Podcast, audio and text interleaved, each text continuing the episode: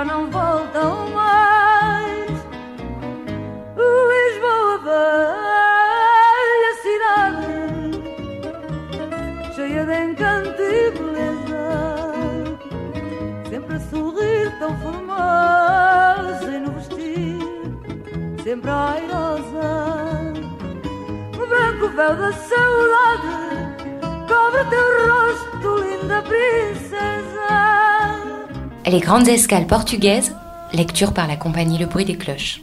En amont des grandes escales, des rencontres avec des écrivains portugais et français qui auront lieu le samedi 8 octobre 2022 à la Comédie de Clermont-Ferrand, une série de lectures radiophoniques des textes des écrivains invités, Lydia Georges, Valerio Romao, Nuno Judis et Marilyn Desbiol.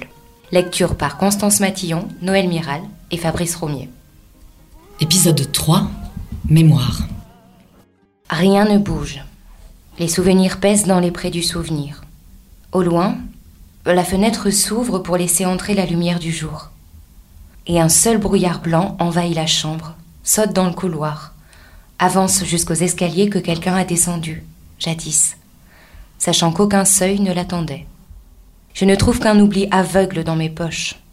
Un feu a consumé l'horizon, un désir d'absurde parcourt les cendres, avec des reflets de flammes. Pourtant, rien ne m'apporte l'odeur d'un bois printanier. Quand l'air est sec et qu'une transparence primordiale invoque le mystère du jardin, je m'aperçois que je détruis la feuille séchée qui est tombée du livre fermé depuis longtemps, et une poussière abstraite rejoint ces vestiges que le temps m'a apportés. Toi, apparition immobile, tu t'interposes entre les figures matinales de la maison. Ton ombre se confond avec les contours d'un atlas familier, me conduit dans les sillages d'un amour ancien, comme si cette navigation avait des ports et des îles. Je t'appelle. Un murmure de lumière par instant coïncide avec l'illusion d'une réponse.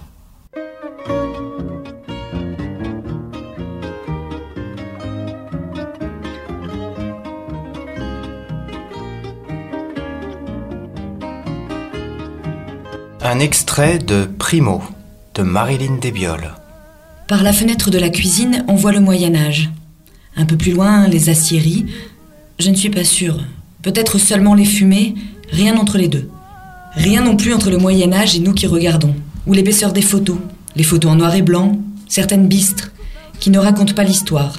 Aussi butées que des sphinx dont les énigmes seraient insolubles. Les petits sphinx encadrés sur la commode de la chambre de mes grands-parents. Par la fenêtre de la cuisine, on voit l'arrière-cour et peut-être l'usine au loin, mais il me semble que la cuisine est orientée au, sud- au sud-est. Souvent le soleil entre largement par la fenêtre, de sorte qu'on est ébloui et que l'arrière-cour, comme l'usine, où les fumées, sont noyées dans la lumière plus encore que dans les déficiences de la mémoire. Ou alors faut-il admettre que les trous de mémoire ne nous plongent pas dans le noir, mais bien au contraire dans ce nimbe lumineux? Je ne peux rien vérifier. La maison a été rasée dans les années 70 pour agrandir la route. La route que ma grand-mère bien souvent balaya et que ma cousine et moi regardions, assise sur le trottoir et protégée du soleil par le store orange à la devanture du magasin. La route à grande circulation qui relie les vallées de la Tarentaise et de la Maurienne à Annecy et à la Suisse, l'auxiliaire de l'autoroute blanche Genève-Chamonix, autoroute de la neige qui met en défaut l'idée que j'avais d'une ville trop noire pour être proche des stations de sport d'hiver. Personne d'ailleurs dans la famille ne faisait de ski. La route à grande circulation, si bien que les camions qui ont si longtemps ébranlé les fenêtres roulent désormais sur l'emplacement de la maison, sur la maison, sur nos peurs qu'ils berçaient la nuit, sur nos récits, sur le Moyen Âge, sur l'odeur de la rivière, sur nous écrasés de lumière et d'oubli. Mes grands-parents ont été relogés tout près, de l'autre côté de la même route, À quelques centaines de mètres, presque la même maison au crépi noir, la même maison de l'autre côté, comme à l'envers. Le magasin mercerie-bonnetterie, attenant à la cuisine, flanqué cette fois d'une salle à manger et d'un jardinet. Les chambres à l'étage, mais avec une salle d'eau dont mes grands-parents continuaient de ne pas se servir. Il m'arrive de confondre les deux cuisines. Celle dont le porte-savon était cassé près de l'évier. Celle dont le plafond gardait la trace de l'éclatement de la cafetière que ma grand-mère avait oubliée sur le feu. Celle où on buvait de l'eau sucrée avec un peu de vin qui fortifie. Vin avec lequel ma grand-mère, qui n'en buvait jamais, soigna ses gencives quand on dut lui arracher toutes les dents. Celle où je lui donnais par inadvertance un coup de fourchette dans l'œil qui longtemps lui fit mal. Celle où on se coiffait longuement. Celle où on se mettait en pyjama avant de monter se coucher. Celle dont la porte la séparant du magasin portait un miroir sans teint. Les deux cuisines, sans doute. Celle où ma grand-mère ramassait avec son balai la poussière sur une carte postale. Celle où elle gardait les rares lettres que je lui avais écrites en italien. J'étudiais en effet l'italien dès la sixième, non par choix, mais parce que ce fut quelque temps la seule langue enseignée dans mon collège de l'arrière-pays niçois. Si bien que ma grand-mère, qui passa presque toute sa vie enfermée dans sa cuisine, n'est pas dans ma mémoire assignée à une cuisine, mais à deux, au mélange des deux, à des cuisines non délimitées, et pour finir à toutes les cuisines étroites du monde, à la cuisine étroite du monde où le corps est enserré. Il pourrait presque toucher les murs en se tenant au milieu de la pièce et en étendant les bras. On a le sentiment en tout cas qu'il remplit la pièce, mais il est encore debout et se débat contre la mort qu'il transforme en chaleur, en odeurs alléchantes, qu'il coiffe de béchamel. Il m'arrive de confondre les deux cuisines, même si je sais bien que c'est dans la plus ancienne que ma mère, qui ne savait pas encore bien marcher, tomba dans la bassine d'eau brûlante, et que sa peau, comme celle d'une limande, vint avec la robe qu'on lui arracha, et qu'elle fut considérée comme perdue jusqu'à ce que mon grand-père, qui avait été si absent à la disparition de Primo, prit l'enfant bandé des pieds à la tête, l'emmena dans la montagne où il avait connu au temps du colportage une femme qui signait le feu et qui, en effet, après avoir enlevé les bandes, sauf au bras droit où le pansement était trop collé à la chair, signa le feu qui dévorait l'enfant, et celle-ci, ma mère, ne mourut pas. Il m'arrive de confondre les deux cuisines, même si je sais bien que c'est dans la plus ancienne que le premier, Primo, aurait dû vivre, et que c'est dans l'envers de l'ancienne cuisine, dans la plus récente, que mon grand-père a fini sa vie, devenu l'enfant de ma grand-mère, le dernier, qu'elle remit à la mort comme elle avait mis au monde les autres, le dernier, qu'elle soigna et lava chaque jour dans la cuisine sa peau rose de bébé ainsi qu'on avait coutume de le dire. Et quand il fut mort, on l'installa dans le canapé lit de la salle à manger, où régna quelque temps une odeur sucrée de fruits blés, comme le dernier enfant de ma grand-mère fut aussi le premier de mes morts, le premier mort que je vis et dont l'odeur ne me quitta plus. C'était un extrait de Primo de Marilyn Desbioles. Extrait de Manquer à l'appel de Valerio Romao. Eugénia, la fille. Il a bien fallu quinze jours pour que maman accepte qu'il était parti. Après quoi, elle a sombré dans le canapé en sky et elle a pleuré toute la journée, ne refaisant surface que pour poser son regard sur l'acné du mur. Moi, je ne pouvais pas lui dire combien j'étais contente qu'il soit sorti de nos vies. Il me paraissait sage au minimum de me retenir de sourire en présence de maman, de la soutenir dans cette veillée funèbre d'une durée indéterminée vierge de fil de fer. Toujours prête à la prendre par le bras. Allons-nous-en, maman. J'ai déjà payé, maman. Le monsieur dit qu'il ne peut plus nous faire crédit à moins de liquider la dette. Oui, oui, il a, dit liquider. Je suppose que c'est sa façon sympathique de dire payer. Et nous déambulions dans le quartier toutes les deux. Nous recommencions plusieurs fois le périple du pain ou de la farine, dont le point culminant était toujours, quel que fût le trajet, une visite à son garage, alors qu'elle restait sur le trottoir de l'autre côté de la rue, occupée à m'expliquer comment frapper à la porte puis guetter le moindre signe de vie. Appelle ton père disait-elle dans les moments où il ne passait personne.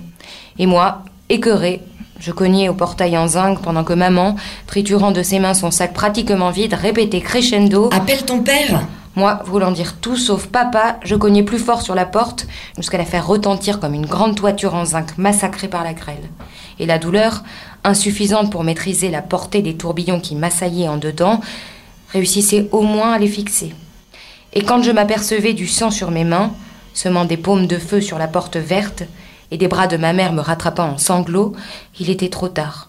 Je ne savais plus dire que papa, ou plutôt tous les mots devenaient soudain papa, et je soulignais chaque cri d'un coup de poing, et, et plus je criais, plus je frappais, et plus je criais, plus j'avais envie de le frapper. Virginia, la mère. La maîtresse m'a convoqué à un entretien à l'école. s'écartant ainsi de la communication par le carnet de correspondance d'Eugénia, parfaitement adapté de mon point de vue aux rares échanges de diplomatie scolaire euh, requis par l'éducation d'une enfant d'un peu plus de 8 ans. Voilà le problème, donnait Virginia. Votre fille, permettez-moi d'aller droit au fait, et il n'est pas dans mon caractère de faire des chichis. Votre fille, disais-je, est une enfant très intelligente pour son âge, et même pour tout âge, si j'ose dire, mais elle a une imagination quelque peu excessive. Excessive. Oui, elle se laisse entraîner par tout ce qui peut arriver dans la classe ou même à la fenêtre. Par exemple, l'autre jour, c'était un pigeon. Un pigeon? Oui, un pigeon qui s'est posé sur le rebord de la fenêtre. Quand je m'en suis aperçu, elle n'avait rien écrit de ce que j'avais dicté, et elle avait couvert deux feuilles de dessin et de pigeons et de phrases sur le volatile. De phrases Oui, des phrases décousues qui ressemblaient à de la poésie. De la poésie Ah oui, de la poésie. Mais c'était des vers Non, ce n'était pas des vers. Alors comment est-ce que ça pouvait être de la poésie Mais il y avait des images, vous voyez. Des images Oui, des métaphores, des réalités qui en évoquent d'autres. Juste ciel. Tout à fait. Vous avez des livres à la maison? Très peu, madame. Et des poésies, vous en avez? Euh, non, je suis sûr que non. Parfait. Vous avez la télévision Nous l'avons, mais euh, pas en ce moment, c'est-à-dire qu'elle est en panne. Ah, c'est bien dommage. Mais voici ce que nous allons faire. Jusqu'à ce que vous ayez fait réparer le poste, nous allons nous concentrer sur l'histoire, sur la géographie et sur les mathématiques, qui sont des matières très pratiques et très saines pour la formation des enfants. Et nous allons mettre la pédale douce sur le portugais, ne serait-ce que parce que Génia n'a pas besoin de soutien particulier sur ce point, n'est-ce pas? Bien entendu, bien entendu. Insistez bien pour qu'elle refasse deux fois les exercices dans ces matières. Et si vous avez des journaux à la maison, même anciens, rangez-les quelque part où elle ne puisse y accéder. Je n'avais jamais pensé à ça. C'est pas grave. Mais dans cette phase, on n'est jamais trop prudent. Vous avez bien raison. Faites réparer le poste dès que vous pourrez et n'oubliez pas de fouiller sa chambre. Je suis certaine que vous allez y trouver un livre de poésie. J'espère que non, madame, mais je n'y manquerai pas, je, je n'y manquerai pas. Eugénia, la fille. J'arrive au secrétariat avec le formulaire rempli par maman. Premier choix, droit. Deuxième choix, droit. Troisième et quatrième, idem. Au cinquième rang, philosophie, sur mon insistance. Je ne m'inscrirai pas si je ne peux pas faire au moins un choix. En fin de compte, c'est moi qui vais devoir faire la licence. Laisse-moi inscrire au moins un choix romantique. On sait très bien que j'ai une moyenne suffisante pour être prise sur l'un de mes quatre premiers choix. Laisse-moi mettre ce choix pour faire semblant que j'ai eu quelque chose à dire. Allez, maman Mais qu'est-ce que ça peut te faire? Personne ne le saura. Ce sera une blague, une petite blague entre nous. Mais elle, inflexible. Eugénia, ton avenir n'est pas une blague. Je regrette que tu n'aies pas encore compris ça à ton âge. Ton avenir doit reposer sur une formation économiquement rentable. Regarde les parlementaires, Eugénia. La moitié sont avocats, l'autre moitié sont ingénieurs. Est-ce qu'il y a un seul philosophe? Bah, peut-être il en faudrait un. J'objecte sans réfléchir. Eugénia, pour l'amour du ciel. Nous avons déjà eu ce problème de poésie, que nous avons heureusement réglé. Nous avons déjà parlé de ton attraction pour cette licence, et nous avons conclu que ce serait un mauvais calcul de ta part, dont tu aurais à te repentir toute ta vie, Eugénia. Tu as conclu, maman. Et moi, je suis pas d'accord. Parce que tu n'es jamais d'accord avec ce qui est raisonnable. Mais quand tu grandiras, Eugénia, quand tu grandiras, tu diras que j'ai raison, et tu verras les choses comme moi, mot pour mot. Je monte l'escalier perdu dans mes pensées et je tombe sur maman, assise sur une marche. Elle tripote un trousseau de clés, les clés de la maison. Elle les passe en revue une par une, elle les compte comme si c'était des pièces de monnaie, puis elle en fixe une. Elle l'observe. Maman Je risque. Maman Mamounette Elle lève les yeux. Eugénia, tu tombes bien. Parce que je suis très fâchée après toi. Ça fait plus d'une demi-heure que j'essaie d'ouvrir cette porte et je commençais à me dire euh, Tu deviens folle, Virginia. Soit tu as une clé en moins, soit tu as une case en moins, mais j'ai bien toutes les clés. Donc ça doit vraiment être un problème de case, d'âge. Puis je me suis souvenu d'une conversation que nous avons eue il y a quelque temps, Eugénia, sur la nécessité de changer le canon de la serrure depuis que tu as perdu les clés de la maison pour la énième fois. Alors tout est devenu clair. Je me suis dit C'est Eugénia qui est allée chez le serrurier pour régler le problème, mais elle a dû oublier sa maman, comme d'habitude. Et j'ai essayé toutes les clés comme une idiote, mais aucune n'était la bonne. En plus, je sais bien quelle est la bonne, Eugénia. Encore une preuve que je ne suis pas folle. Voici la clé de la maison, n'est-ce pas? Elle brandit la clé de la porte de l'appartement et me la colle presque sur le nez, m'obligeant à faire un pas en arrière pour compenser ma myopie. Euh, euh, oui, maman, c'est- bien la clé de la maison. C'était la clé de la maison. Mais plus maintenant, pas vrai? Non, non, maman, c'est toujours la clé de la maison. Je n'ai pas fait réparer la serrure, ni, ni, ni changer le canon. Euh, tu, tu vas bien, maman? Bien sûr que je vais bien, Eugénia. De quoi veux-tu parler? Alors quel est le problème avec cette serrure? Si tu n'as pas fait changer le canon, elle doit être abîmée. Donne-moi ta clé, Eugénie. Eh, maman, je l'interromps effrayée. Euh, pas la peine d'essayer, mamounette. Je parle comme si elle devait lire sur mes lèvres. Le problème n'est pas la clé, maman. Le problème, c'est que nous sommes au troisième. Ce n'est pas notre porte. Mamounette, viens avec moi. Allez, viens. J'arrive au secrétariat avec le formulaire rempli par maman. Premier choix à droite, deuxième choix à droite, troisième et quatrième idem. Au cinquième rang, philosophie sur mon insistance. La dame au guichet. Mademoiselle Mademoiselle Je reste immobile en la regardant. Mademoiselle, donnez-moi le formulaire, vous voyez bien la queue derrière vous. On ferme à 4 heures et j'ai encore plein de dossiers à traiter. Mademoiselle, vous m'entendez? Je ne dis rien. J'ai fermé boutique. Aidez-moi, Notre-Dame du Bon Secours. Où suis-je et qu'est-ce que je fais là? Droit.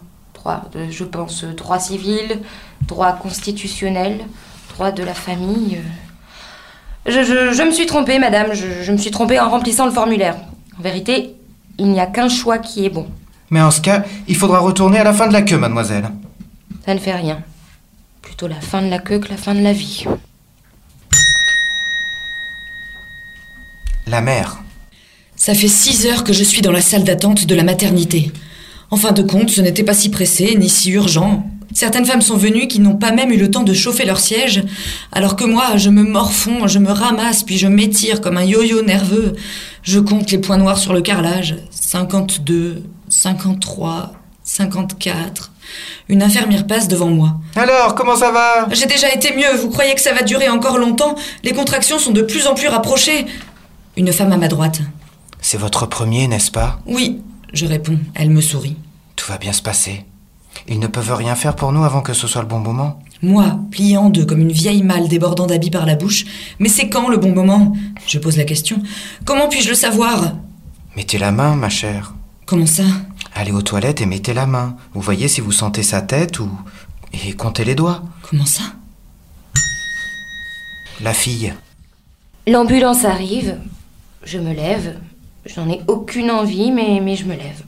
Et je vais parler au brancardier qui me tend aussitôt un papier qu'il me demande de signer. Vous voulez qu'on l'emmène là-haut, mademoiselle? Non, elle va rester ici, on va profiter de la brise de la rue, là où il fait trop chaud. Alors, il l'amène dans un fauteuil roulant. Ses yeux fixent un point indéterminé de l'horizon, elle a le visage de quelqu'un qui s'est infiniment égaré. Ses mains tremblent sur ses jambes de plus en plus maigres. Vous pouvez l'asseoir ici, dis-je. Dès qu'il s'éloigne, je m'assieds près d'elle, et nous assistons toutes les deux à cette procession de décombres. La maison peu à peu évacuée sur le dos de ces fourmis payées moins de 5 euros de l'heure. Des bibelots accumulés par le laisser-aller de ne jamais rien jeter. Des livres de cuisine jaunis d'où on n'a jamais recopié la recette du fameux jarret de porc que faisait ma grand-mère. Des petites chaises de paille sur lesquelles j'ai passé des journées entières, punies pour m'être laissé distraire pendant un cours ou bien pour avoir taché ma robe sur le chemin du retour. Le balai serpillière que je retroussais pour en faire mon partenaire dans des valses imaginaires que je dansais quand maman était absente. Des cartons et des cartons pleins à craquer de casseroles et d'assiettes. Des choses où le passé a fixé son encre et qui nous abandonne aujourd'hui sans la délicatesse d'un adieu. Nous sommes des chiens qui rongent des maladies. Nous percevons parfois le moment précis de la chute. Des analyses de routine que nous consultons sans illusion, juste pour nous rendre compte, avant même le diagnostic officiel, que notre immortalité a pris fin. Le coup de téléphone qui termine l'amour d'une vie. Cet arrière-goût amer dont nous ne nous débarrasserons plus jamais. La mort s'insinuant sournoisement dans notre corps par la plante des pieds, puis faisant patiemment son nid dans notre cœur, silogeant comme une carie. Elle pose sa tête sur mon épaule, et je lui dis tout bas, tout va bien se passer. C'était Manquer à l'appel de Valerio Romao. Le nom d'Estefania dans le château de Hohenzollern. Un poème de Nuno Judice.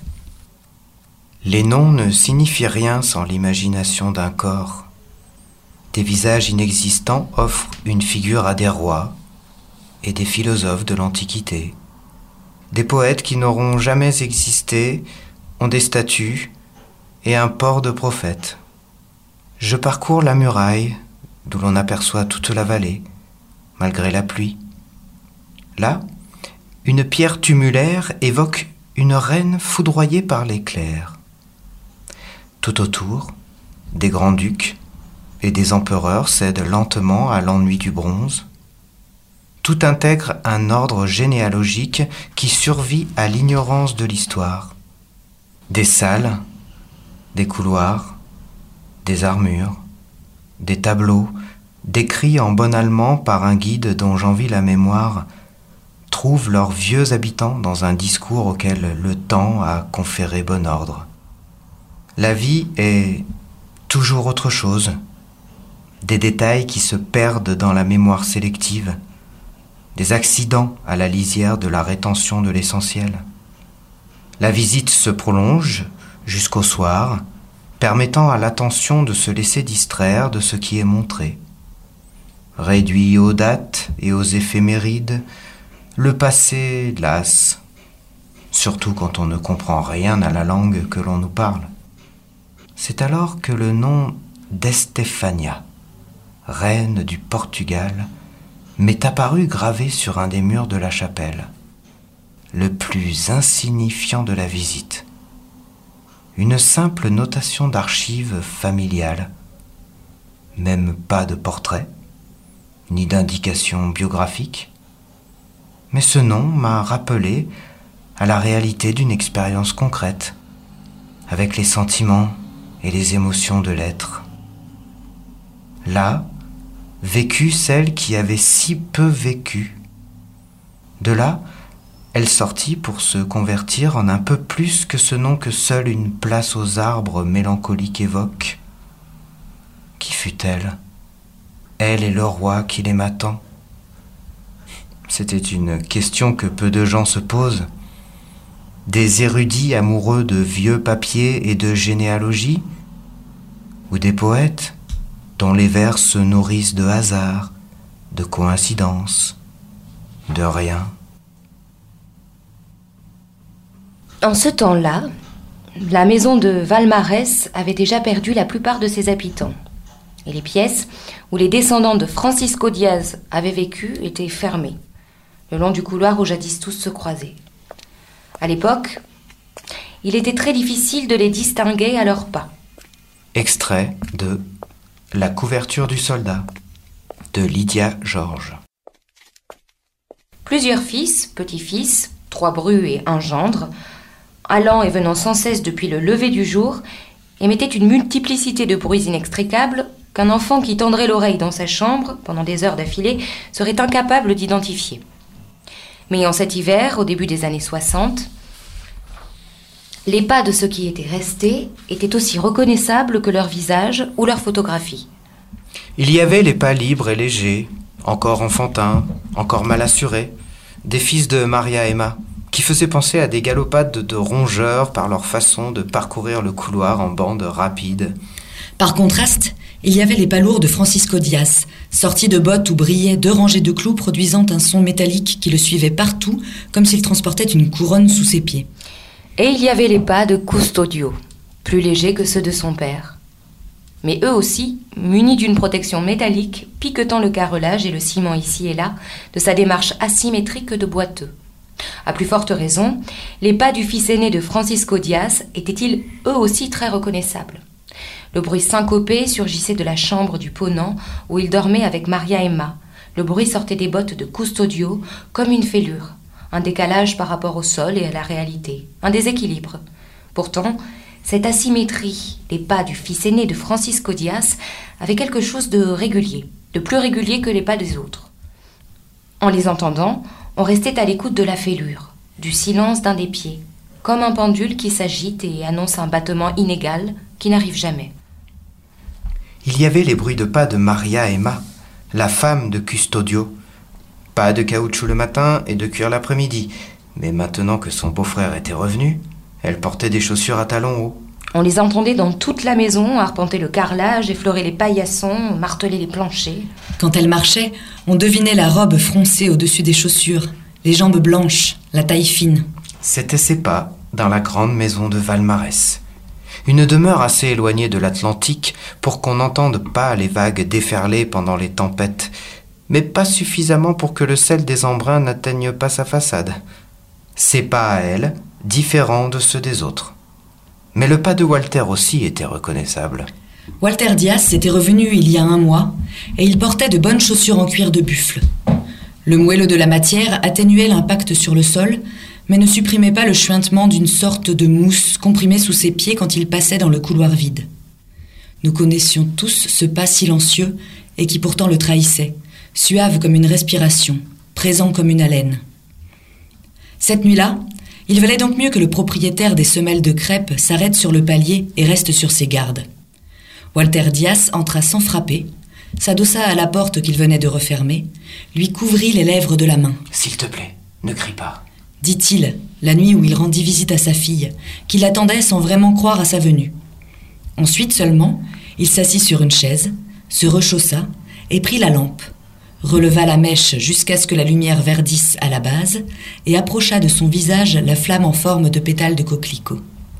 Il l'approcha comme si le renflement illuminé était une loupe et se mit à la regarder, à l'observer, de face et de profil, pendant que la pluie brutale se démenait derrière les vitres des fenêtres. Oui, cette nuit-là, tandis que la pluie allait et venait, pendant une accalmie, le pas caractéristique de Custodio Diaz commença à se faire entendre. Son pas claudiquant. Il arrivait du fond, du côté tourné vers le Ponant. Il avançait dans le couloir flanqué de portes hautes. Il traversait le transept formé par la rencontre de quatre de ces portes. Alors, Custodio s'arrêta près du palier et cria Y a quelqu'un là-haut? La mèche de la lampe était au plus bas. La flamme était une luciole figée derrière le verre. De plus, Walter Diaz la protégeait de ses mains, retenant sa respiration sans faire un mouvement, les genoux pliés comme prêts à attaquer ou à se défendre, et elle, qui n'avait pas encore bougé de l'endroit où il l'avait rejointe, voulut s'opposer à ses pas et chercha dans sa tête une idée ou une action capable de faire reculer le danger.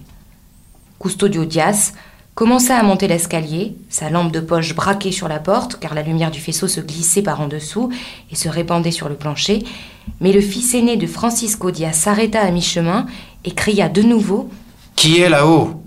Après quoi il y eut un silence interminable.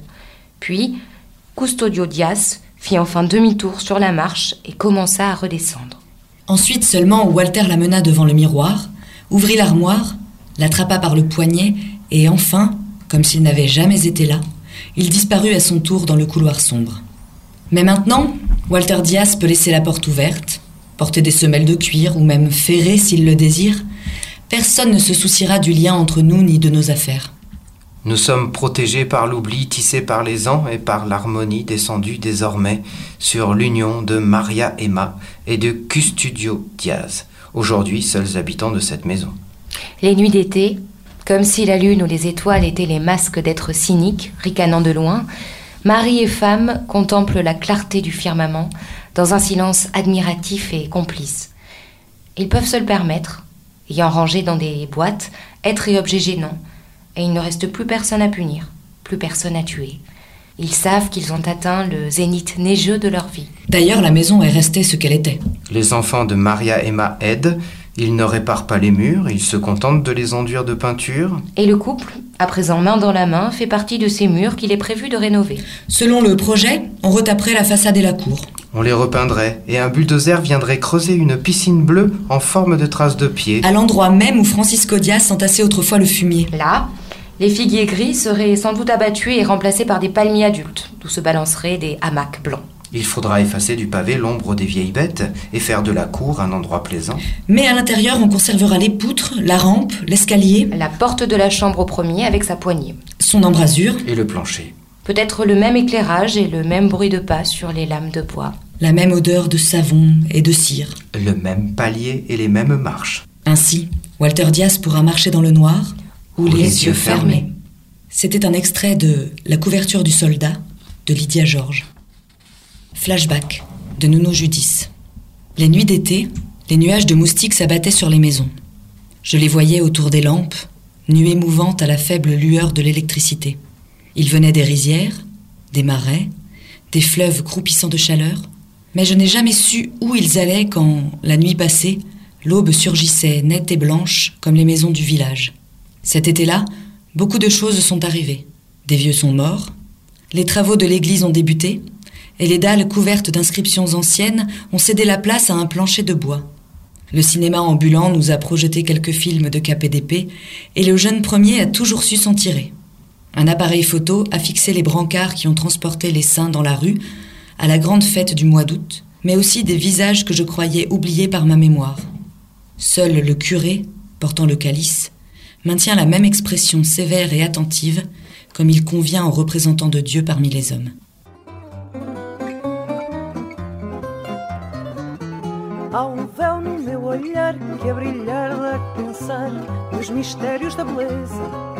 C'était le troisième et dernier épisode des lectures radiophoniques Les Grandes Escales portugaises, par la compagnie Le Bruit des Cloches, lecture Constance Matillon, Noël Miral et Fabrice Roumier. Réalisation Radio Altitude, pour le réseau des médiathèques de Clermont-Auvergne Métropole et la Cour des Trois Coquins Sainte Vivante, dans le cadre de la saison croisée France-Portugal 2022, en lien avec la candidature de Clermont-Ferrand Massif Central au titre de capitale européenne de la culture 2028. Na moldura deste espelho, espelho feito de orvalho, tem os traços de uma flor. Muitas vezes foi partido, prometido e proibido aos encantos do amor. Muitas vezes foi partido, prometido e proibido aos encantos do amor. Espelho meu, diz a verdade, da idade da saudade, à mulher envelhecida Espelho meu diz a verdade Da idade da saudade À mulher envelhecida Segue em frente na memória Mata a glória dessa história Da princesa prometida. Segue em frente na memória Mata a glória dessa história Da princesa prometida